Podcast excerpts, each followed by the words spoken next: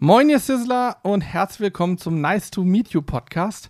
Heute gibt's, ich kann schon sagen, eine Ausnahme. Wir haben keinen Gast da, beziehungsweise höchstens so einen halben Gast. Ich nehme heute mit Corby zusammen einen Podcast auf, denn wir haben mal wieder so ein bisschen was erlebt und haben uns überlegt, wir machen mal einen kleinen Rückblick. Aber- was ist passiert? Aber gleichzeitig auch eine Vorschau. Übrigens skurril, dass ich als Gast mittlerweile betitelt werde. Ich muss wieder häufiger dabei sein, deswegen umso schöner, heute mal wieder mit Hannes gequatscht zu haben.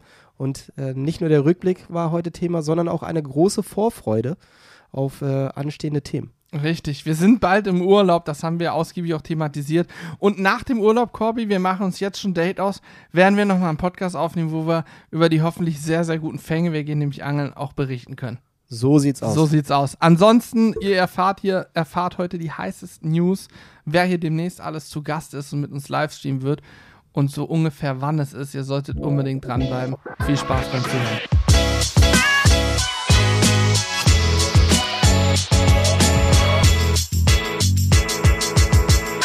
Heute mal wieder ein Podcast ohne Gast. Das heißt, mal wieder. So ein ein- halber Gast ist heute mit mir da. Ja, stimmt, du bist. Ich bin ja immer für die Premium-Podcasts zuständig. Und äh, deswegen, heute freue ich mich mal wieder mit dir hier was äh, zu besprechen. Wir haben tatsächlich gar nicht so den Plan, was wir besprechen sollen. Äh, das ergibt sich ja lustigerweise immer mal wieder in so einem Podcast. Und deswegen schauen wir mal, wo, äh, wo das hinführt. Ihr wisst es schon, weil wir das Intro schon aufge äh, aufgelöst hatten, beziehungsweise schon aufgesprochen haben. Äh, dementsprechend sind wir mal gespannt, wo die Reise hingeht. Hannes, wie war deine Woche bisher? Ja, ähm, die Woche bisher war gut, weil heute ist Montag. Das war klasse. Ähm, nein, vielleicht holen wir eine Woche vorher aus. Also für alle, die den Podcast hören, die haben vielleicht schon einen Podcast von Wagyu-Zucht gehört, haben vielleicht auch schon ein Video gesehen. Aber wir sind jetzt gerade im Prinzip eine Woche danach. Also wir sind ja, machen ja immer kleine Zeitsprünge. Und ähm, haben uns überlegt, um zwischendurch mal zwischen den ganzen Gästen auch mal wieder einen Podcast zu machen, um vielleicht darüber zu berichten, was es bei uns Neues gibt. Wir haben auch neue Produkte im Shop, da sprechen wir auch noch drüber. Ähm, fangen wir mal kurz an, was uns in der letzten Zeit bewegt hat und ein Thema, worüber wir noch mal kurz sprechen können, auch wenn wir das sicher einem Podcast und auch in Videos schon ausführlich gemacht haben, das Thema Besuch der Wagyu-Zucht Nordfriesland. Wir waren also in Nordfriesland Anfang September beziehungsweise Ende August, Anfang September und haben dort äh, uns Rinder angeguckt. Mach mal bitte Flugmodus bei dir. Ich wollte gerade sagen, irgendwas Ja, ist hier doch ja, ja, sehr ist komisch. Handy. Musst du Flugmodus machen, dann läuft das wie Sau. Amateur. Also wir haben uns Ähm, Rinder angucken. Du, Corby, du hast, kann man vielleicht auch sagen, du hast ja schon so einen Lieblingsrind, was kurz davor, mich in den Stall zu setzen, dieses Rind einfach mitzunehmen, einfach heimlich zu tauschen. Ja, es wäre ja auch fast nicht aufgefallen. Äh, weil beide sind so niedlich, das wollte ich natürlich sagen. ja. Danke. Äh, nein, aber äh, über die Wagyu-Zucht oder allgemein über solche Projekte kann man ja, finde ich, gar nicht äh, genug reden. Das äh, war ein wirklich sehr, sehr beeindruckendes Erlebnis. Ähm, war sehr, sehr schön, das zu sehen. Also du und Julian habt ja schon mit dem Steffen äh, im Podcast gesprochen und der Genau. eine oder andere hat das sicherlich auch schon gehört und wird sicherlich die Begeisterung äh, rausgehört haben, die Steffen für das ganze Projekt äh, an den Start bringt. Und was ich ja immer noch super beeindruckend finde, dass der Bengel, ich sag mal ganz salopp, der Bengel 23 Jahre alt ist. Ja, Und was er da aufgebaut hat und äh, vor allen Dingen, was er auch federführend aufgebaut hat, ist, äh, ist wirklich großartig. Klar Ja. ist das der äh, Betrieb von seinem Großvater, ich weiß gar nicht, Urgroßvater auch schon ich, gewesen. ich glaube in vierter Generation schon, kann das sein? ja, irgendwie so. Und er hat natürlich auch die Unterstützung von seiner Family und allem, aber alles, was da so um diese Wagyu-Zucht entstanden ist, ist ja federführend durch ihn äh, entstanden. Und das ist äh, wirklich aller Ehren wert. Ja, das Äh, war wirklich großartig. Und was ich am schönsten daran fand, endlich mal wieder rauszukommen, was zu anderes zu sehen als unsere vier Räume hier. Äh, vier Wände. Vier Räume sind es ja noch nicht mal. Warte mal, ein, nee, stimmt. Zwei ja, Räume ja. sind Okay, wenn eine Badezimmer und, Und Küche, Vier. vier. Flur, fünf, bitte. Wir haben eine Fünf-Zimmer-Wohnung. Fünf Zimmer. Äh, nee, aber es war mal schön, wieder rauszukommen und äh, besonders schön ist es dann auch mal die Partner, mit denen man meistens dann ja gerade so in dieser Corona-Zeit immer nur telefonischen Kontakt hatte, auch mal persönlich kennenzulernen und vor allen Dingen sich dann gemeinsam auch so auf zukünftige Ideen und sowas äh, auszutauschen. Und da war das natürlich eine, ein wirklich großartiges Erlebnis. Ich fand auch, also ich finde generell, ich, ich sag das so salopp, Bauernhöfe zu sehen, dass es äh, landwirtschaftliche Betriebe ist, Ja. das der korrekte Wortlaut, ähm, ist auch immer wieder Wahnsinn, weil ich kenne es aus meiner Jugend. Wir hatten gegenüber unseren Bauern, der ist da immer noch unser Landwirt, der macht so Ackerbau ganz viel, hat auch ein paar Schweine, aber in erster Linie Kartoffeln und so. Da habe ich auch als Kind darf man gar nicht sagen, ne? aber ich habe auch als Kind schon mitgeholfen beim Kartoffelroden. Ähm, ich hatte da Freude dran, muss ich sagen. Und äh, das ist natürlich ein ganz, ganz anderer Betrieb dann. Da hast mhm. du, ich weiß nicht, so für mich der klassische Hof ist, ähm, im Prinzip hast du zwei Zugänge, meistens ein Vorder- und ein Hintereingang. Schön breit die Eingänge, dass Trecker durchfahren können. Und dann ist der Hof so drumherum gebaut, dass in der Mitte ein riesengroßer Innenhof ist. Ja. So sieht für mich der in Anführungsstrichen Standard Bauernhof, Schrägstrich, landwirtschaftliche Betrieb aus. Und da war es ganz anders. Du hattest ein großes Gebäude und hattest dann hier mal eine, eine, Scheune, eine Reithalle, da eine Scheune und drumherum aber direkt anschließend sozusagen schon die Felder. Also der Hof war sozusagen in die Felder integriert und nicht, nicht andersrum. Ich kenne das bei uns, hier ist ja alles stark besiedelt, eher so, dass du einen Hof hast und außerhalb irgendwo die Felder. Und da war alles so direkt kompakt beieinander, das fand ich großartig. Und die Rinder waren, im Prinzip kannst du die aus dem Küchenfenster kannst du Rindern und Pferden zugucken. Das fand ich so geil.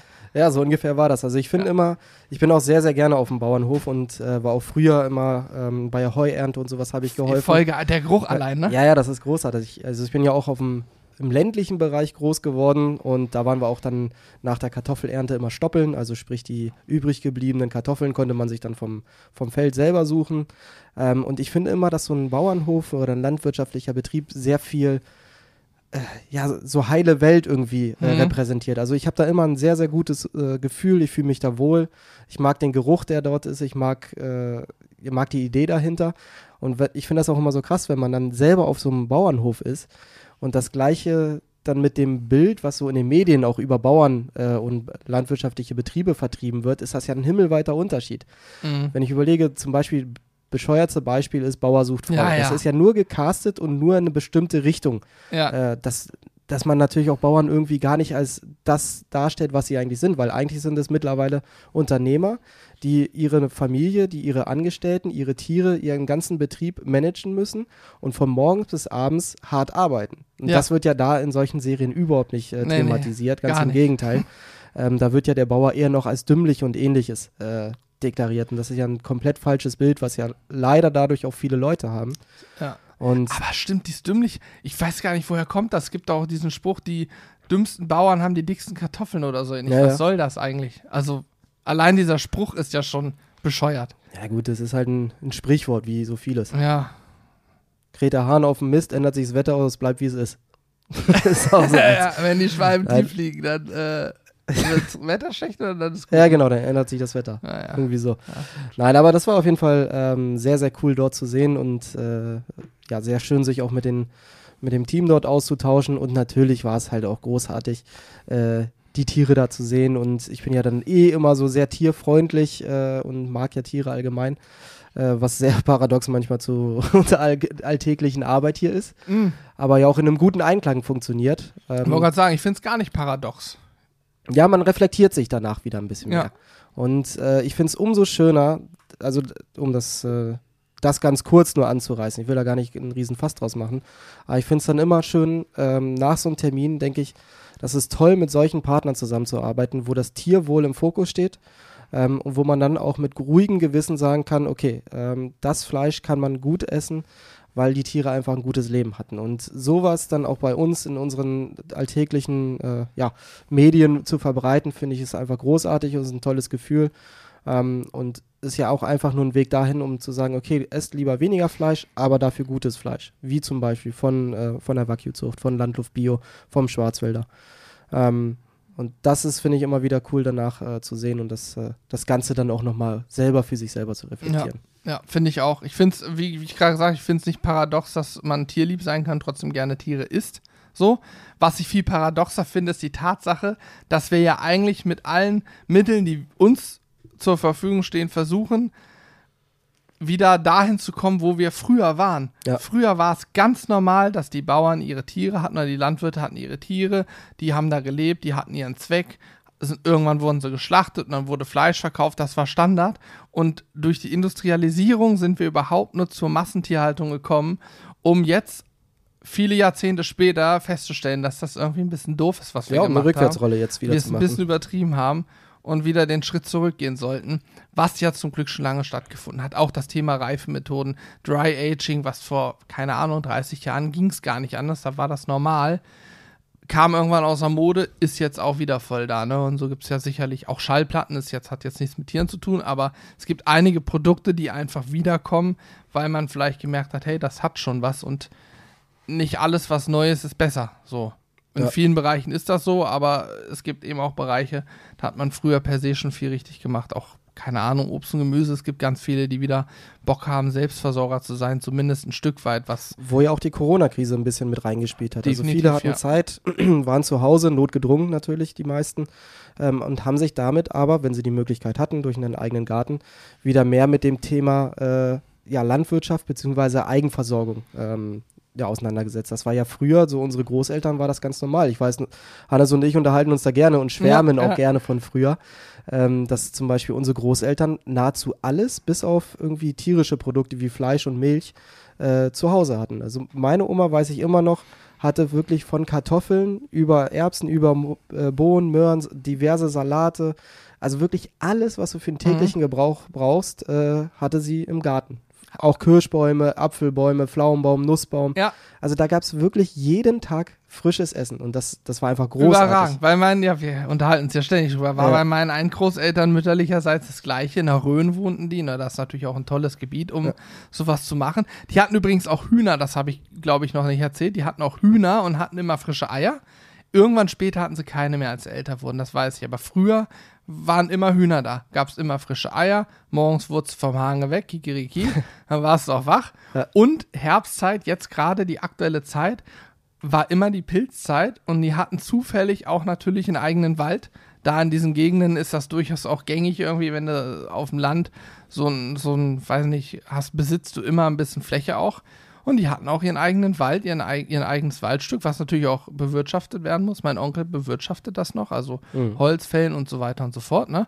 Und da gab es Pfifferlinge ohne Ende. Also zur Pfifferlingzeit war jeden Tag gab es frischen Pfifferling, selbst geerntet aus dem eigenen Wald. Fand ich auch immer großartig. Und was Besseres gibt es ja auch gar nicht. Nee. Also wenn du wirklich, aber das hängt auch wieder ein bisschen äh, mit unserer gesellschaftlichen Veränderung zusammen durch diese Industrialisierung. Die Leute haben keine Zeit mehr. Die Leute wollen nicht mehr ähm, sich stundenlang in die Küche stellen, um was Gutes zu essen zu machen, sondern kommen nach Hause, weil du einen langen Tag hattest und dann hast du wahrscheinlich dann auch keine Lust mehr, irgendwie dich groß in die Küche zu stellen und dann machst du halt irgendwas Schnelles. Gehst in den Supermarkt, nimmst dir so eine Fertigpfanne ähm, oder einfach nur mal schnell Nudeln mit, mit irgendeiner Sahnesoße oder sowas. Aber der, ich glaube, dass der Trend, oder das beobachte ich zumindest auch so im Freundes- und Bekanntenkreis oder auch bei uns in der Com- Community, geht immer mehr wieder dahin, dass du sagst, okay, ich setze mich wieder mehr mit dem Essen auseinander. Ich nehme vielleicht mehr Produkte, die nicht irgendwie industriell gefertigt werden, sondern ich gucke, dass ich frische Kartoffeln kaufe, frisches Gemüse und dass ich mir da selber was draus mache. Und wenn es am Ende nur eine äh, Gemüsebrühe selber ziehen ist oder sowas. Habe ich übrigens noch nie gemacht, ne? Aber eigentlich ist es total einfach. Ja, das ist Ja. bei so vielen Produkten. Ich Ja. fand das auch so beeindruckend, als der Johann Lafer hier war. Also das fand ich eh allgemein total beeindruckend, weil ich habe früher äh, noch zu Schulzeiten und so Küchenschlacht, ne? Küchenschlacht ja, immer auch. geguckt mit Johann Lafer und äh, ZDF Horst 14 Lichter. Uhr. Ja, genau. Logisch. Und deswegen ist das, das ist ja eh immer so paradox, wenn dann, nicht paradox, ich sage immer so paradox, aber das ist immer so äh, schwer, ja, schwer zu realisieren, wenn dann auf einmal ein Johann Lafer hier ist. Mit dem unterhältst du dich wie ne, mit einem ganz normalen Dude, als würde man sich schon Ewigkeiten kennen. Und äh, ich fand seine Ansätze auch super spannend, zum Beispiel als er von der Bolognese erzählt hat Hm. dass er ja sagte, okay, bei der Bolognese nimm doch einfach nur statt 500 Gramm Fleisch, nimmst du 200 Gramm, hast du schon ein bisschen weniger Fleisch, weil wir brauchen nicht so viel Fleisch, haben wir ja auch mittlerweile festgestellt und dafür nimmst du rote Linsen und sonst machst du das alles so wie sonst auch immer. Ja. Sprich, du machst ein bisschen Gemüse klein, du brätst das alles an äh, und du hast ein super einfaches, leckeres Gericht, aber mit guten Zutaten.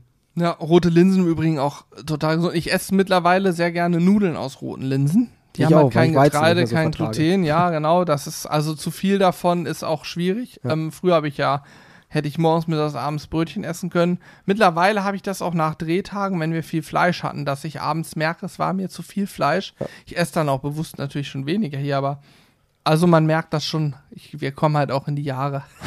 wir sind zum Glück noch sehr jung, aber irgendwie merkt man schon so Veränderungen. Ja, ich glaube, man äh. fängt auch irgendwie mit der Zeit an, sich ein bisschen mehr Gedanken drum zu machen. Mhm. Also die Deutschen allgemein, sagt man ja, ähm, setzen sich nicht so gerne mit, ihren, mit ihrem Essen und ihren Lebensmitteln auseinander. Was man ja teilweise auch in der Preispolitik sieht, ähm, dass sehr, sehr viel zu sehr günstigen Preisen gekauft wird, während zum Beispiel in Südeuropa Essen einen ganz anderen Stellenwert hat. Du isst deutlich länger, du zelebrierst es mit Freunden und der Familie. Ähm, und vor allen Dingen in Frankreich und Italien ist es, glaube ich, so, dass ein Drittel ähm, bis teilweise der, die Hälfte des Gehalts nur für Lebensmittel und Essen mhm. ausgegeben wird. Ich weiß nicht, ob das Gehalt so, äh, so gering da ist. Ja, oder die Lebensmittel so extrem teuer, aber ja. ja. Aber da hat das alles einen anderen Stellenwert und ich glaube, dass zumindest äh, das Ganze bei uns auch wieder eine kleine Kehrtwendung hat. Und je älter man wird, man sich, glaube ich, auch mehr damit auseinandersetzt, was man sich äh, zugute führt, weil am Ende äh, alles, was du oben reinbringst in deinen Körper, wenn du Scheiße Kommt rein... unten wieder raus. auch. nee, aber wenn du oben irgendwie Scheiße reinpackst, dann ist natürlich logisch, dass du krank wirst, dass du ja, irgendwie ja, ja, gesundheitlich so. angeschlagen bist, dass du häufiger mal nicht so fit bist oder sowas. Also das ist ja, ist ja das. Ist so. Das ist so. Du bist, was du isst. Ja, das sagt man ja nicht ohne Grund. Ja, so ist es. Gut, man sagt auch, Frühstück ist die wichtigste Mahlzeit. Wer hat das gesagt? Kellogg's. Klasse. Darauf basiert das ja. Ja, Kellogg's hatte damals äh, propagiert, dass Frühstück die wichtigste Mahlzeit ist und Nein. man deswegen doch äh, morgens unbedingt Cornflakes und mit den ganzen Cerealien, ich habe übrigens gerade Anführungszeichen gemacht, ja. äh, zu sich nehmen soll. Cornflakes. Ich ja. habe die Tage im Radio was über Anglizismen gehört. Cornflakes ist eins, ein, eins der bekanntesten, einer der bekanntesten Anglizismen, die es gibt. Okay. Eigentlich heißt es Cornflakes ja Maisflocken. Ja. Also du isst ja Maisflocken, aber. Maisflocken sagt halt keiner. Nee, stimmt. Das ist dann das einfach auf alles, was in diese Kategorie geht, heißt jetzt Cornflakes. Ist so. Äh, gut, ähm, ich wollte einen kurzen Vorausblick, ich wollte es kurz nutzen. War, genau, aber wir sind noch nicht drauf äh, zu sprechen gekommen, wir sind irgendwie weggekommen, warum ich dich im Stall lassen wollte. Genau, das machen wir gleich. Ich will nur einmal kurz teasern, weil Das ist sehr Johann gut, weil so lassen wir die Leute äh, länger dran. Richtig. Ja, du hast Watchtime Johann gerade angesprochen, ich kann an der Stelle anteasern, ähm, ihr solltet unbedingt unseren Twitch-Kanal folgen, Follower werden. Gerne auch abonnieren über Prime oder kostenpflichtig, wie ihr das wollt. Ähm, Fakt ist, ihr könnt kostenlos folgen, denn Mitte Oktober, das genaue Datum werden wir noch bekannt geben, unter anderem in Streams über Instagram, wahrscheinlich auch nochmal hier im Podcast, äh, wird Johann Lafer da sein. Auf einem Samstag wird das stattfinden. Ich wollte gerade sagen, es wird aller Voraussicht nach einem Samstag sein. Genau. Extra so gelegt, damit möglichst viele Leute dabei sein können. Und wir werden einige Stunden mit Johann livestreamen. Das heißt, er wird uns zeigen, wie das läuft. Ich bin sehr gespannt darauf. Wir wissen, haben noch kein genaues Konzept, aber ich könnte mir vorstellen, dass wir Johann viel Freiraum lassen, dass er selber sich entfalten kann, weil er hat natürlich Ideen wie Sau, ne, als Koch ja. so. Und einfach mal ein bisschen kreativ werden kann. Ähm, und vorher schon Ende September wahrscheinlich auf dem Mittwoch wird es auch nochmal einen Special Stream geben mit Axel Schulz. Ich hau dir aus Maul, wa? Ich hau dir aus Maul, war letztes Jahr bei uns. Das war ein mega. Typ gewesen. Ja, er fand's mega, wir fanden ihn mega und äh, haben seitdem wirklich regelmäßig ja. Kontakt mit ihm. Er meldet sich auch regelmäßig bei uns und hat die Tage angerufen, meinte, wie sieht's aus, Jungs? Genaues Datum werden wir euch auch nochmal nennen, Ende September. Äh, Axel Schulz am Start für einen Livestream. Also Twitch-Folgen lohnt sich. Wir werden mit den, wenn möglich, immer zusammen Livestreamen, denn, das ist uns auch schon klar geworden, beim Livestream lernst du Leute am besten kennen. Podcast aufnehmen ist cool. Livestream ist noch besser, weil da ist live. Ohne doppelten Boden. So ist es. Da ja. kann man nicht, nicht sich rausreden oder sagen, ja, komm, nee, das schneiden wir nochmal, ich sag was anderes oder ja, so. Genau. Livestream ist das Beste und ihr als Zuschauer habt natürlich die Chance, in Chat Fragen zu stellen und ich versuche dann auch die Fragen vorzulesen, dass die, ja, Axel Schulz, Johann oder wer auch immer da ist, oder wir sie auch entsprechend beantworten können. Ich glaube, das ist schon echt. Also, ich persönlich finde das voll geil, dass die Leute bei uns sind. Ich finde es aber auch cool, wenn die bei anderen sind und ich sozusagen Fragen stellen kann, dass mir die Leute dann einfach antworten. Das ist, glaube ich, echt cool. Ja, definitiv. Vor allem, äh, das Schöne ist, dass wir ja nie ein Konzept haben. Also, ich sag mal, im Fernsehen unterstelle ich jetzt einfach mal, ohne dass ich es natürlich besser weiß, äh, weil ich noch nie eine Live-Produktion irgendwie mitgemacht habe dort. Ähm, aber dort ist ja immer irgendwie ein bisschen was vorgegeben. Und bei uns alles, ja. ist es halt auch so, dieses, das, was ja auch unsere Livestreams immer ausmacht. Es kann immer alles passieren, ohne dass du da irgendwas voraussehen kannst. Und es gibt kein Konzept. Es gibt vielleicht vorausgesagt, okay, das und das als Produkt gibt es. Aber was da am Ende daraus passiert, Das, Das, ist völlig. Das ist übrigens das Geile an der Serie Jerks mit Christian Unge und Fariadem. es gibt nur ein grobes Drehbuch. Das heißt, das Einzige, was besprochen wird, ist, während der Szene gehst du von diesem Punkt bis zu dem anderen Punkt. Alles, was dazwischen an Dialogen passiert, ist improvisiert. Und das macht die Serie aus und das ist auch das Geile am Livestream. Übrigens, ohne jetzt jemanden in die Pfanne zu hauen, wir haben ja ZDF Fernsehgarten mal mitgemacht als Live-Produktion und selbstverständlich gibt es einen Tag vorher eine Generalprobe. Da wird alles vorher geprobt. Es wird genau dir gesagt, wann, wo, welche Kamera steht. Bei diesen Musikeinblendungen, wenn dann jemand da ein Lied trällert, dann ist genau vorher bestimmt, wo der Typ, der eine Kamera hält und drumherum rennt, wann er wo lang rennt und wie schnell er rennen muss. Und er muss diesen Ablauf auf fünf, sechs Mal üben, damit er dann aus dem Bild raus ist, wenn dann die Kamera 34 zugeschaltet wird. Also ist natürlich alles komplett eingeprobt. Die Dialoge sind stehen auf Kärtchen, Stichworten sind dann natürlich auch improvisiert. Nichtsdestotrotz, Livestream bei uns ist nochmal was anderes, weil wir einfach kein Fernsehen machen. Wir wollen improvisiert sein. Es soll auch mal was schief gehen, das gehört einfach dazu. Ja. Beim Fernsehen ist es halt so, dass du natürlich auch eine Verantwortung, also als Produktionsteam, du hast eine Verantwortung dem Sender gegenüber, du hast eine Ja. Verantwortung Werbepartnern und ähnlichen gegenüber, was ja nochmal ein ganz, ganz anderes äh, Ausmaß annimmt. Ähm, und dementsprechend muss da sicherlich auch ein bisschen mehr geplant werden, wobei ich auch das Gefühl habe, ohne dass ich jetzt wirklich, also ich bin ja wirklich vom normalen Fernsehen nahezu komplett weg.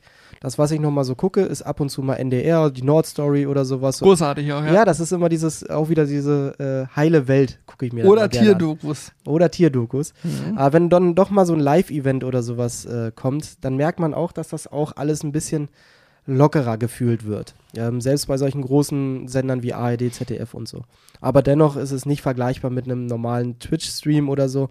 Und ich glaube, das ist auch der Grund, warum solche äh, Streaming-Dienste oder allgemein solche Live-Shows ähm, auf Twitch, YouTube äh, und, und Co. so einen Erfolg haben und gerade auch äh, über die letzten Monate so, ja, so ansteigende Nutzerzahlen bekommen haben. Ja. Ich bin in jedem Fall sehr gespannt auf Johann. Ich auch. Der hat schon sehr, sehr viele Live-Sendungen alles mitgemacht, aber der hat noch nie einen Twitch-Livestream gemacht. Ja, Für den ist das ja Neues. ganz anders. Der kommt ja, Ja. aus Fernsehsicht in so einen Livestream rein. Übrigens, neulich war ja Kai Ebel auch bei uns. Und bei dem war es genauso. Der hat viel Live-Serie, Fernsehen gemacht, nämlich diese Moderation bei der Formel 1. Ja. Teilweise sind die auch aufgezeichnet, aber viel auch live. Und war dann auch in so einem Stream und sagte auch, es war ganz, ganz anders. Ganz anderes Gefühl für ihn. Ja. Er war für mich meiner Meinung nach übrigens sehr unauffällig gekleidet. Das war ich so gar nicht ja, gewohnt. nee, Ich mir hab auch ja so früher immer- gewesen. Wirklich jedes Formel 1 Rennen gesehen. Ähm, vor drei Wochen oder so. Spa hat gezeigt, warum man es heutzutage nicht mehr gucken sollte. Einfach nur eine Katastrophe. Aber früher habe ich das ja super gerne geguckt. Und da natürlich auch immer Kai Ebel gesehen. Und er ist natürlich immer durch seine auffällige Kleidung Ja, äh, aufgefallen. Und deswegen habe ich gedacht, ja, der heute war er aber sehr unauffällig hier bei uns. ja weiß-schwarz gekleidet. Nur die, nur die Schuhe waren sehr auffällig. Ja, gut. Das Aber die waren hat man halt im Stream nicht gesehen. Ja. Ich wollte gerade sagen, italienische Lederschuhe so. Irgendwie sowas, ja. Ja. Aber auch er ähm, hat man sofort gemerkt, Profi vor der Kamera. Er hat definitiv 30 Jahre Erfahrung gehabt ähm, und war sehr witzig, das Ganze mal so mit ihm zu erleben. Und was ich sehr beeindruckend fand, ähm, ist wirklich auch, was er über die Jahre in den verschiedenen Ländern, die er ja durch die Formel 1 bereist hat, auch an Kulinarik äh, kennengelernt hat und auch dadurch sehr, sehr viel wusste.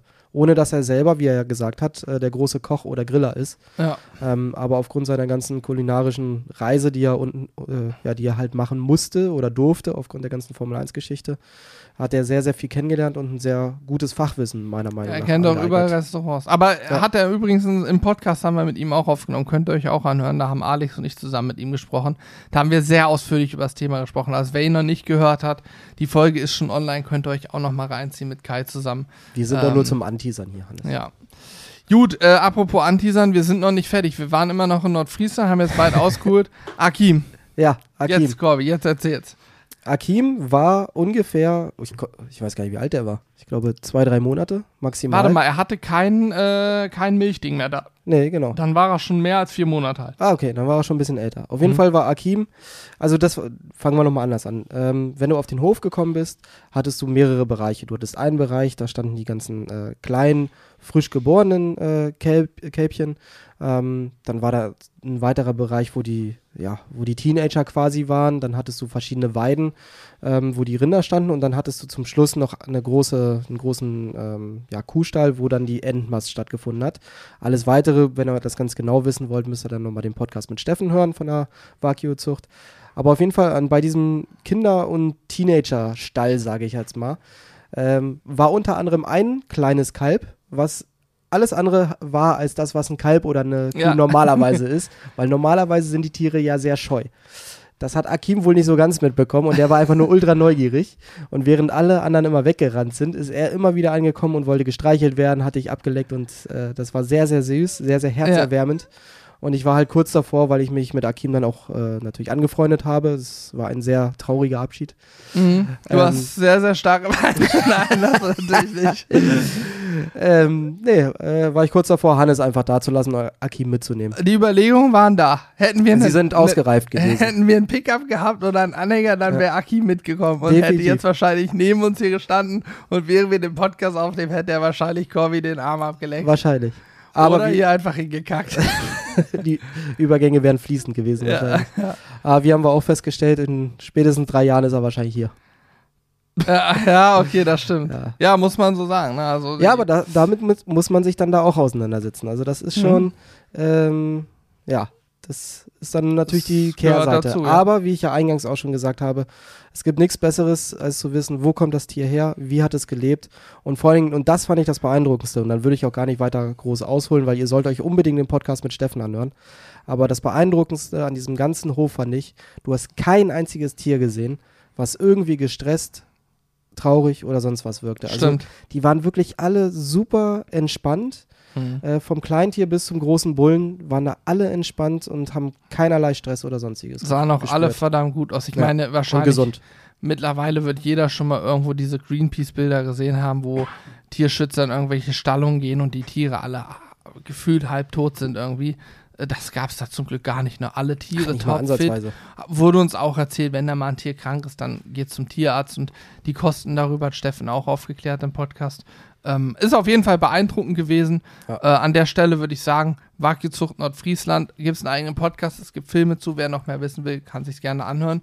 Wir bleiben aber noch ein bisschen Nordfriesland, denn wir sind am Abreisetag, haben wir es uns nicht nehmen lassen. Wir sind noch mal 20 Minuten oder Viertelstunde gefahren bis an den Fähranleger, wo die Fähren rüberfahren nach Föhr und nach Sylt, ne? Genau. Und das alleine war für mich so ein genialer Moment, da zu stehen. Ich liebe ja Wasser, ich liebe Meeresluft. So, deswegen sind wir jetzt auch äh, sehr zeitnah wieder in Norwegen. Also in den nächsten paar Tagen geht's los bei uns. Dann sind wir wieder in Norwegen zum Angeln. Und ich liebe das. Und ich bin da am Fernleger aus dem Auto raus und hatte sofort diesen Geruch von verwesenen Fischen. diesen Meeresgeruch, diese Meeresbrise in der Nase. Hab gedacht, jawohl, hier fühle ich mich, hier fühle ich mich gut. Sofort Ja, ja, definitiv. eine andere Welt, ne? Also dazu muss man sagen, dass dieser Fähranleger per se jetzt erstmal nicht so schön ist. Nicht das ist schön so, ist das, nein. Ja, das ist halt so ein bisschen Beton und äh, dann sind da ein paar Schiffe und Autos. Ja. Mehr ist da ja eigentlich nicht. Aber was, da kann ich Hannes nur zustimmen, das ist immer wieder schön, sobald du am Meer bist, diese frische Luft, äh, den Geruch vom Meer, auch wenn dann eine steife Brise oder sowas ist, auch das ist Ja. scheißegal. Das gehört dazu. Es ist einfach nur, dass dann, da geht einem quasi das Herz auf. Das ist wie mit den Bergen. Also Berge und Meer ja, haben sind so gegensätzlich die beiden Sachen sind, lösen sie trotzdem das gleiche Gefühl aus irgendwie. Das Ja. erste, was ich zum Beispiel auch immer mache, wenn ich in Skiurlaub fahre, ich freue mich jedes Mal ganz oben auf den, auf den Gipfel zu fahren und dann erstmal zehn Minuten einfach da nur zu stehen, links gucken, und ne? rechts zu gucken und die Stille auch zu genießen. Ja. Das finde ich ja teilweise be beeindruckend. Ich weiß gar nicht, wo war denn das? Ich glaube, in, in Sölden war das mal. Das, äh, da liegt die, der höchste Berg oder die höchste Abfahrt, beginnt, glaube ich, bei 3500 Metern oder sowas, Krass. also schon richtig hoch. Ja. Und äh, da sind wir ganz früh morgens gewesen, sodass wirklich, da waren ganz, ganz wenig Leute. Ich glaube, bei uns in der Gondel war noch einer und sonst die nächsten drei, vier Go- Gondeln waren schon leer. Und dann war ich oben mit meinem Kumpel und wir haben wirklich zehn Minuten da gestanden und du hast nichts gehört. Und also es hatte kein Lüftchen, gar nichts zu dem Zeitpunkt. Und das ist ein sehr, sehr skurriles Gefühl, wenn du gar nichts hörst, wenn du eine komplette Stille hast. Und äh, das, da, also das war einfach nur großartig. Und Ja. ähnlich ist es am Meer. Stelle ich mir auch. Deswegen also, freue ich mich auch so tierisch auf Norwegen. ich mich auch. Berge finde ich auch großartig. Norwegen kombiniert übrigens beides. Da hat man ja, das ist ja das Tolle an einer Fjordlandschaft. Ein Fjord ist ja auch nichts weiter als ein Berg, der im Prinzip ein, ein, Tal hat. Das Tal ist voller Wasser. genau. Und die Bergspitze guckt oben raus. Es gibt auch Unterwasserberge. Das sind dann teilweise sogenannte Plateaus. Das heißt, man angelt ja auch prinzipiell immer an Unterwasserbergen, wo Futter, was mit Flut oder Ebbe rein oder rausgedrückt drückt wird, gegen diesen Berg gedrückt wird. Da halten sich dann natürlich auch die Fische auf so. Das heißt, da kombinieren wir ja Berg und Wasser, die Gegensätze irgendwie miteinander. Und Scheißwetter. Und Scheißwetter. Na, wobei, da oben geht's eigentlich. Ja. Mal gucken, wie es jetzt Muss man auch September Glück ist. haben, Aber ne? weißt du noch, als wir auf Senja waren? Äh, Ja. Senja ist ja 350, 400 Kilometer nördlich vom Polarkreis. Und Mhm. als wir im Sommer da waren, hatten wir äh, teilweise 28 Grad. T-Shirt-Wetter. Ja. so, war zum Angeln, muss man sagen, beschissen, denn die Ja. Fische sind, die Fische, die dort oben normalerweise leben, leben dort aus einem bestimmten Grund im Sommer, weil das Wasser kalt ist im Norden. Sollte Und man meinen. Wenn der Norden dann aber 30 Grad hat, wirds Wasser warm und die Fische schwimmen entweder noch weiter nördlich oder weiter raus ins Tiefe, ins kalte Wasser, sodass man dann dort, wo man normal angeln kann, auch bei Wind, keinen Fisch mehr hat oder keine großen. Das ist der Nachteil. Natürlich, äh, ja, kombiniert man am liebsten schönes Wetter und viele Fische. Aber das, ja, man muss halt auch mal Kompromisse eingehen können. Ne? Eben. Ähm, Wo ich aber keine Kompromisse eingehe, ist, dass wir jetzt immer noch warten müssen, bis wir endlich losfahren. Beziehungsweise losfliegen. ja, das stimmt. das ist mal wieder so ein Gefühl wie früher als Kind, wo man sich irgendwie auf Weihnachten und so gefreut hat. Stimmt, ja. So ist das aktuell, dass man auch ein bisschen unruhig ist, abends denkt, ah, weil am liebsten soll jetzt schon der nächste Tag sein, äh, das Schlafen quasi überspringen, man kann ja, schlecht ja. einschlafen. ja, ja, ja, ja. ich habe das gleiche Problem, weil ich einfach nur doch, ich freue mich einfach nur, gute Reise. ich habe sogar meine Sachen schon komplett gepackt. Ich auch. Ist alles Da fertig. steht Hier alles, bereit. fertig. Au- Selbst die Sachen, die ich an dem Tag anziehe, sind schon zusammengelegt und liegen auf meinem Koffer. Wir müssen lediglich noch unser Essen, was Carsten uns vorbereitet hat, einpacken dann. Ja. Erzählen wir gleich nochmal was zu. Ich will noch einmal kurz auch zu dem Fernleger kommen. Achso, ja, sorry. Wir Am kommen Fe- wieder von einer Sache zum anderen. Ja, am Fernleger, Corby, möchte ich kurz fragen und auch in die Runde mal fragen. Ihr könnt mal in euch gehen und so, so vielleicht euch überlegen, was ihr dann so denken würdet oder fühlt, wenn ihr auf so einem Fernleger steht. Aber ich hatte mehrere Dinge. Einmal natürlich diese Meeresbrise und dachte, geil, Meer und so. Wenn die Augen zumachst, so Hammer, hörst eine Möwe und so, der Wind ein bisschen pfeifen und alles. Dann kamen die Fähren an. Diese Fähren haben mich auch sofort daran erinnert, so irgendwie, ja, jetzt äh, die, die Fahrt in Urlaub geht los. Auf eine Fähre rauf, auf eine Insel, Urlaub und für mich als Angler ganz klar, ich habe mich sofort gesehen, wie ich mit der Angel in der Hand da auf dem Fernleger sitze und die Schollen fange. Habe ich mich sofort gesehen, das Bild hatte ich vor Augen mit so einem Hut auf. Perfekt. Ich habe mich so richtig klischeehaft, habe ich mich auf dem Fernleger gesehen. Wir haben auch dann ein Klischee noch gemacht und Fischbrötchen gegessen. Selbstverständlich, das durfte nicht fehlen. Äh, ich glaube, ich habe auch noch nie so ein teures Nee, Fischbrötchen gegessen. sie- 7,20 Euro Gramm Brötchen, Ja. ich erinnere mich. Aber äh, Ja. es hat sich zumindest gelohnt. Das kann man an der Stelle festhalten. Es war sehr lecker. Ich hatte Ähm, ein Backfischbrötchen, war auch sehr gut. Ja, ist, ich finde, das gehört aber auch dazu. Außer man mag keinen Fisch, aber dann ist es schwierig. Ja, aber wenn man schon mal da ist, ganz ehrlich, da muss das schon sein. Ja. Übrigens generell Nordfriesland. Ich war noch nie in Nordfriesland. Ich auch nicht vorher. Du bist auch nur durchgefahren nach Genau. Dänemark immer, ne? Wenn, dann bin ich immer nur Mhm. durchgefahren nach Dänemark und das ist ja auch nur ein ganz kleines Stück, weil du ja eher nach äh, über Flensburg dann fährst. Ja, genau. Und das ist ja, oh Gott, nee, wir hatten das ja schon mal mit den Oberfranken, Unterfranken. Ich will da jetzt nichts mit Nordfriesland, West, Ost, irgendwas durcheinander Ja. bringen. Aber es ist zumindest nicht das, in Anführungsstrichen, platte Land da rund um Flensburg, sondern das ist ja noch weiter nach äh, Westen Richtung, Richtung Nordsee. Und Ja. das ist aber eine großartige Gegend da gewesen. Total schön. Und auch, was da ganz krass zu sehen war, neben der Wagyu-Zucht gab es da ganz, ganz viele so Höfe und Betriebe. Ja. Das war früher hier bei uns auch viel, viel mehr, dass man die Kühe hat auf dem Feld gesehen. Mittlerweile muss ich ehrlich sagen, ich wüsste im Raum Hannover gar kein Feld mehr, wo Kühe draufstehen. Mir fällt spontan gar nichts mehr ein. Es sind ja auch immer weniger bäuerliche Betriebe hier. Richtig, Also, wie ja. du ja schon gesagt hattest, äh, bei, äh, nee, war das bei den Großeltern? Nee, wo du früher aufgewachsen bist. Mhm. Da waren ja auch die Höfe, aber da waren keine Felder mehr dran, Richtig, sondern ja. das war bei mir auch so.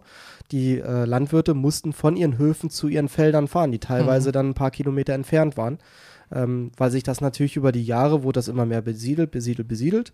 Ähm, dementsprechend wurden dann auch natürlich bäuerliche Flächen, die vorher zum Anbau von Getreide oder auch zur Viehzucht genutzt wurden, wurden natürlich äh, entsprechend an die Stadt verkauft oder, oder halt an die, äh, ja, an die Gemeinde, je nachdem sodass dann da Häuser drauf gebaut wurden. Und das hast du da oben halt nicht. Oben hast du wirklich sehr, sehr viel Land, sehr viele Mhm. große Höfe und dementsprechend siehst du da, glaube ich, auch ja, tendenziell mehr Tiere draußen, als es äh, natürlich in unseren Gefilden der Fall ist. Ja, stimmt. Also das muss ich echt sagen, man hat wirklich äh, da, wenn man dann mal richtig drin war, so auf den Dörfern, überall rannten Tiere rum. Ob's Kühe, Rinder, ähm, Pferde, Schweine habe ich, glaube haben wir Schweine gesehen? Weiß nicht, aber Hühner auf jeden Fall rannten da überall rum. Also ganz normal, so wie man das kennt. Und auch viele so Höfe eben, wo dann wirklich an der Hauptstraße einfach nur ein Hof kommt, mit den Feldern drumherum, nichts weiter. Ja. Links dann der nächste Hof, Felder drumherum, fertig. So, und dann natürlich auch Dörfer. Also, ich meine, für jemanden, der da oben wohnt, der wird jetzt sagen, was erzählen die da? Das ist doch normal. Ja, für uns für ist uns- das leider nicht mehr normal. Für uns ist es einfach nicht mehr normal und ich glaube, für den Großstädter aus Berlin oder irgendwo Köln, Düsseldorf, die Ecke oder so, ist das auch nicht mehr normal. Dass das also, das ist schon, hat schon was, ne? Weißt du, was übrigens für Mhm. mich auch nicht normal war? Als wir dort angekommen sind, kurz äh, Hallo gesagt haben und kurz äh, einen Kaffee getrunken haben und dann uns den Hof angucken wollten und Ach genau ja. in dem Moment äh, ein Zuschauer von uns da war, auch rein zufällig aus Hannover. Schöne Grüße, falls du zuhören solltest. Ja. Ich weiß den Namen leider nicht. Ich glaube, zu dem Punkt kam es auch gar nicht, dass man sich Nee. namentlich vorgestellt hat. Äh, auf jeden Fall, dass er gerade da war und sich Fleisch holen wollte. Mit der Aussage, ich kenne euch von denen. Ja, genau. Also, für bestes uns. Marketing war das für Ja, uns. Herzlichen ja. Dank nochmal. Das Geld kriegst du dann später noch, ne? Selbstverständlich. Ne, Den wie war das? hast Er du- arbeitete auf Sylt oder so und äh, hatte dann äh, irgendwie so projektmäßig und ist jetzt nach Hause gefahren. Ja, genau. Dachte Und dann ist er nehme noch ich da doch nochmal. Fleisch mit. Ja. Ja, das manchmal Zufälle gibt's schon. Aber ist auch geil. Du kannst da einfach hochfahren und einkaufen gehen, ne? Oder wie Julian den anderen, der einfach nur Fleisch kaufen wollte, Stimmt. begrüßt hat da. Stimmt. Das war eine sehr skurrile Situation. Er steht da und wartet, dass er bedient wird. Und Julian rennt wie selbstverständlich auf ihn zu. Hi, ich bin Julian. Weil er dachte, es ist Okay. ein Mitarbeiter. Ja. Ja. Äh, da muss man dabei gewesen sein. So, wenn ich es erzähle, klingt es gar nicht so witzig. Äh, Doch, es ist auch, also gut, ich war auch dabei, aber ich fand es schon witzig. Allein die Vorstellung, wie du zu einem Wildfremden einfach, stell dir vor, du gehst über die Straße, einfach zu irgendwem, der da lang geht und sagst, hi, ich bin übrigens Julian und gehst weiter. Genau. So ganz normal. Und er kam sich auch völlig überrumpelt vor. Alex hat ihm noch eine Kamera ins Gesicht gehalten. Stimmt, Alex hat ja gerade den Vlog gestartet. Ja, Ja. Herrlich. Ah, herrlich. Gut, äh, ja, Nordfriesland haken wir jetzt mal ab, war auf jeden Fall großartig. Ähm, wir wollten eine, eine kleine Vorausschau machen. Genau. Wir haben ja schon angefangen, ihr wisst Ja, wir springen ja bereits. thematisch heute ein bisschen. Äh, aber ist ja egal. Wir gehen bald wieder angeln. Ja, und dazu warten wir jetzt noch, äh, eigentlich nicht mehr, wir warten nur noch, dass die Zeit endlich vorbei ist und wir los können. Ja. Äh, Carsten hat uns ähm, ein bisschen oder macht uns ein paar Lebensmittel fertig, weil äh, für diejenigen, die vielleicht auch mal nach Norwegen wollen, es macht Sinn, Lebensmittel mitzunehmen. Und wir fliegen dieses Jahr wieder. Also wir haben ja auch schon mal einen äh, Roadtrip mit dem Auto gemacht, aber dieses Jahr nehmen wir wieder die entspannte Variante des Fliegens, weil statt über 24 Stunden im Auto zu sitzen ähm, und über sehr langsame Landstraßen Ja. von Schweden und Norwegen zu fahren, Ist auch schön. Sehr ne? schön, Ist auch definitiv. schön, ja. aber das Problem ist, du musst den ganzen Kram auch wieder zurückfahren. Eine Strecke, nur hinfahren, okay. Zurück wieder fahren, ist immer kacke. Wobei ich sagen muss, ich fliege jetzt zum zweiten Mal und ich bin jetzt das achte oder neunte Mal in Norwegen. Ja, Also wir sind immer gefahren bislang, bis auf zweimal dann.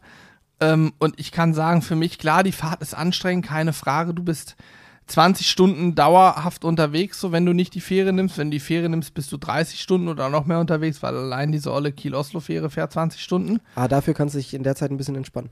Das stimmt. Hat alles Ähm, seine Vor- und Hat Nachteile. alles Vor- und Nachteile, aber wenn du mit genug Leuten in einem großen Auto fährst, wo die hinten auch pennen können und Platz haben und sich so ein bisschen erholen können, muss ich sagen, ich finde den Landweg auch genial. Ich kenne ihn mittlerweile in- und auswendig, Ja. habe alles schon gesehen, aber wenn du das erste Mal über die Öresundbrücke fährst, nach Malmö rüber von Dänemark, das ist absolut beeindruckend, wenn du Oder am Geiganger. Heißt der Geiganger? Der große Geiranger, Flu- hm. den großen Fluss entlang fährst. Also Ach so, ist, du meinst den Fluss, das ist der Glommer Ah, der Glommer, genau. in Norwegen. Ja, und wenn du daran vorbeifährst, das ist schon, also großartig. Ich will jetzt hier, also ich würde auch jederzeit wieder gerne diesen Roadtrip machen. Allerdings in einem etwas bequemeren Auto, als es beim letzten Mal der Ja, da Fall war. sind wir halt mit unserem Bus gefahren, ja. Und vorne kann man wunderbar sitzen in dem Bus. Also da kann, hätte ich bis ans, äh, ans Nordkap da oben fahren ja, können. Ja. Aber hinten, du, wir sind nicht mal aus Hannover raus gewesen und du hattest schon Rückenschmerzen. Ja. Also das war halt eine Katastrophe. Mann, nee, aber dieses ja. Jahr haben wir uns für den, für den Flug entschieden. Und äh, dementsprechend müssen wir natürlich auch äh, die ganze Lebensmittelplanung und sowas anders machen. Und äh, haben so große, ja, was sind das, Styroporboxen. Genau. Und dort werden wir dann vorgefertigtes Essen von, äh, von Carsten mitnehmen, was dann vakuumiert ist und was wir nur noch warm machen müssen, fertig. Ja, Das ist also übrigens. Ja? Es ist alles optimiert dafür, dass wir 24-7 am besten angeln können und möglichst wenig Zeit mit Ja, der Lebensmittelproduktion verbringen müssen. Wobei wir zwei oder dreimal noch offen haben für Fisch. Fisch. oder mal ein Brot abends oder was auch immer. Ne? Ja. Aber das äh, für alle, die sich dafür interessieren, so kann ich nur empfehlen, dieses vorgekochte Essen. Und in dem Fall machen wir es auch so, dass nichts eingekocht wird in Gläsern, sondern wirklich nur gekocht, vakuumiert und dann tiefgefroren wird. Und wir packen es uns praktisch am Tag der Abreise morgens in diese Box rein und wenn wir abends in Norwegen sind, ist es teilweise noch gefroren, teilweise aufgetaut, aber saukalt und dann hält sich das ohne Probleme die sieben oder zehn Tage vor Ort. Man kann es sich halt einfach aufwärmen, hat leckeres Essen schnell gemacht, Beilagen wie Reis und äh, Nudeln und so haben wir eingekauft. Kartoffeln müssen wir vor Ort kaufen, die darf man nicht mit einführen nach ich Norwegen. sagen, sonst wirst, wirst du direkt erschossen. Genau, sonst okay, kriegst vielleicht du kriegst du auch nur eine Strafe, aber ich meine, du wirst direkt erschossen. Ja, ja, irgendwie sowas. Ja. Du kriegst auf jeden Fall Ärger. Ähm, das mögen die Norweger nicht. Aber ansonsten muss ich auch sagen, so Fliegen mit Angelsachen ist per se erstmal anstrengender, weil du natürlich am liebsten auf keinen Köder verzichten willst, so viele Angelsachen wie möglich mitnehmen willst. Dann aber die Krux kommt, du hast einen Koffer mit 23 Kilo oder 20 Kilo, buchst dann eh schon Zusatzgepäck noch dazu wegen der Angelrouten und so. Ich kann aber auch sagen, wir haben jetzt alles gepackt. Es war am Ende easy going. Wir haben für zwei Personen einen Koffer gebraucht für Klamotten, weil du trägst eh immer das Gleiche. Äh, und haben den Rest dann mit Angelsachen voll und haben auch Styroporbox mit Essen, die für einen Rückflug für Fisch vorgesehen sind, den wir mitnehmen können. Und so ist es dann schon entspannter, ne? Weil du beim Autofahren neigst du dazu, einfach alles reinzuknallen. Ja, definitiv. Dann liegt das da alles irgendwo rum. Nimmst immer viel mehr mit, als du eigentlich benötigst. Ja. Äh, wenn ich da an unseren Trip mit Alex äh, zurückdenke, wo wir auch auf Hydra zufällig waren, äh, was wir da alles mit hatten. Wir hatten so zwei viel. Grillgeräte mit, wir hatten eine Playstation mit. Okay, die war sehr wichtig tatsächlich, muss man FIFA an der Stelle auch gespielt, fest, ja. feststellen. Aber wir hatten so viel Zeug mit und so viele Köder, weil am Ende, müssen wir uns auch nichts vormachen, wir haben jetzt auch wieder viel zu viele Köder mit, weil am Ende angeln wir mit drei Ködern. Ja, natürlich. Aber haben ist, ist besser, besser, als, brauchen. brauchen. Das so, ist das ganz wichtig. ja, aber wenn man mal Angeln ausklammert, ähm, für alle Nicht-Angler, Norwegen ist auch so ein extrem schönes Land. Ich kann nur sagen, der Artenreich, Artenreichtum da oben an Tieren ist Wahnsinn. Die Landschaft, finde ich, ist in Europa eine der schönsten ja. Landschaften, die ich kenne. Definitiv. Diese Fjordlandschaft, die Steine, aber auch der Bewuchs und dazu das Wetter und du hast da, äh, je weiter du in den Norden kommst, desto unterschiedlicher Tiere hast du. Also ganz oben im Norden hatten wir Papageientaucher ohne Ende. Da auf Hydra hast du ganz, ganz viele ähm, Seeadler, also wirklich sehr, sehr, sehr viele Seeadler. Du hast, wir haben vor Jahren mal Vielfra einen Vielfraß gesehen oder zwei sogar. Habe ich seit langem auch nicht mehr gesehen, werden auch immer weniger. Auch ein seltenes Tier. Elche, Robben siehst du immer. Wir sehen immer Robben, Schweinswale. Wale, ja. Orcas noch nie, habe ich noch nie gesehen. Würde ich mich tierisch freuen, mal einzusehen. Definitiv. Äh, das ist schon, also ist schon wirklich beeindruckend. Und von der Ruhe her ist das nochmal ein ganz anderes Level. Norwegen hat, glaube ich, sieben Millionen Einwohner, ganz Norwegen. Berlin als Vergleich hat so knapp fünf Millionen. Ja, also für alle, die irgendwie auch mal diesem Alltag und dem äh, sicherlich auch der vollen Großstadt oder sowas mal entfliehen wollen und Natur mögen, die sind in Norwegen auf jeden Fall bestens aufgehoben. Das äh, gilt mhm. aber für ganz Skandinavien, das ist natürlich auch Schweden, Finnland. Finnland möchte ich übrigens unbedingt mal ich hin. Auch. Gerne im Winter äh, mal das Ganze da, äh, ja, mhm. auch mit Eisangeln und all so ein Pipapo hätte ich auch mal Bock drauf.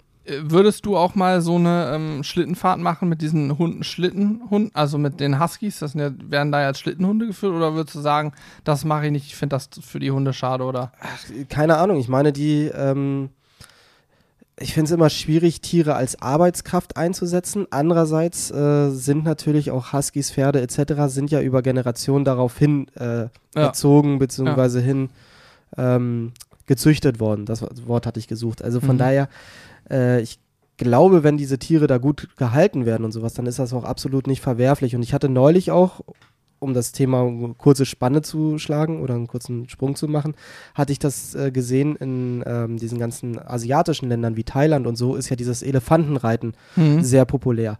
Was ich persönlich, weiß ich nicht, würde ich nicht machen, wenn ich da bin, äh, finde ich einfach nicht cool.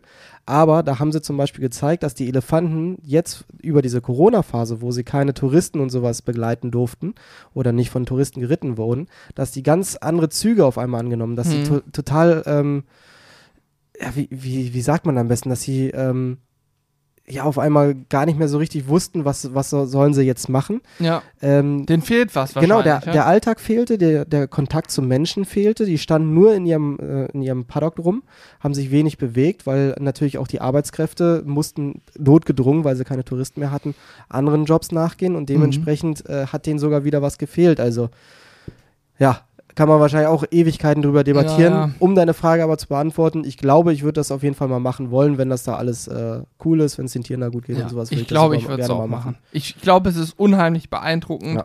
wenn du da ein Gespann aus acht oder zehn so Hunden hast und die im Prinzip eine Einheit bilden und alle ein Ziel vor Augen haben und rennen. Die werden ja auch nicht gepeitscht oder so. Die, Nein, nein, nein. die, die rennen einfach, also die wissen genau, was die sie wollen zu ja tun auch haben. laufen. Genau, die Also- wissen genau, was sie machen müssen. Ich glaube, das ist super beeindruckend. Das Nur was ich wahrscheinlich nicht machen äh, würde, ist, das habe ich nämlich von unserem, äh, ich nenne ihn mal Soßenvertreter gelernt, äh, die Hunde sollte man dort wohl nicht streicheln. Er wurde nämlich original in den Arsch gebissen und musste dann ins Krankenhaus, Tetanusimpfung und allem Pipapo. Also Ja. das sollte man wohl vermeiden oder wenn dann vorher mit denen sprechen und nicht einfach so wie er es getan hat, einfach auf die Hunde zustürmen und, und versuchen zu streicheln. Naja, ich glaube, die sind, wie soll ich sagen, ein bisschen wilder als hier. So von Ja, ja, die leben ja auch die ganze Zeit draußen, Draußen, ne? ähm, und die sind das ja so gar nicht gewohnt wie ein normaler hier erzogener äh, Golden Retriever, der am liebsten die ganze Zeit irgendwie nur kuscheln möchte. Das ist da ja eher nicht der Fall. Ja. Ja, ich kenne mich leider mit Hunden auch fast gar nicht aus, aber ich weiß, dass Huskies sich da oben sehr wohlfühlen. Dafür finde ich es dann auch befremdlich, wenn einer bei 30 Grad durch die Stadt mit einem Husky Gassi geht. Weiß Allgemein nicht, sich einen Husky in der Innenstadt zu holen, ist schon ein bisschen schwierig. Ich kenne mich auch zu wenig mit aus. Ich könnte mir aber vorstellen, dass der sich hier nicht so wohl fühlt wie im hohen Norden in Finnland, sag ich mal.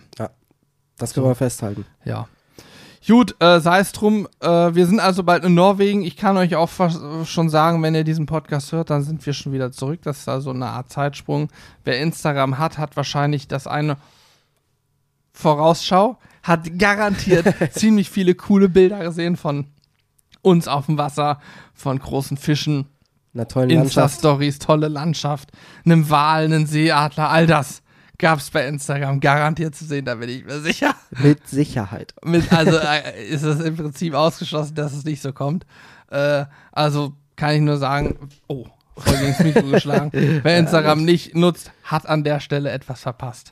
Das ist übrigens allgemein auch das, was Hannes ja am Anfang schon sagte mit Johann Lafer und unseren Livestreams. Es lohnt sich immer, also sowieso lohnt es sich immer, unsere Kanäle zu abonnieren, äh, ein Follow dazulassen und so weiter und so fort. Auch unser Newsletter. Eins können wir versprechen, wir spammen euch nicht voll, sondern ihr erhaltet immer nur brandheiße News, Infos äh, zu allen aktuellen Sachen. Produkt der Woche immer montags. Und dann verpasst ihr nichts. Und apropos Produkt der Woche.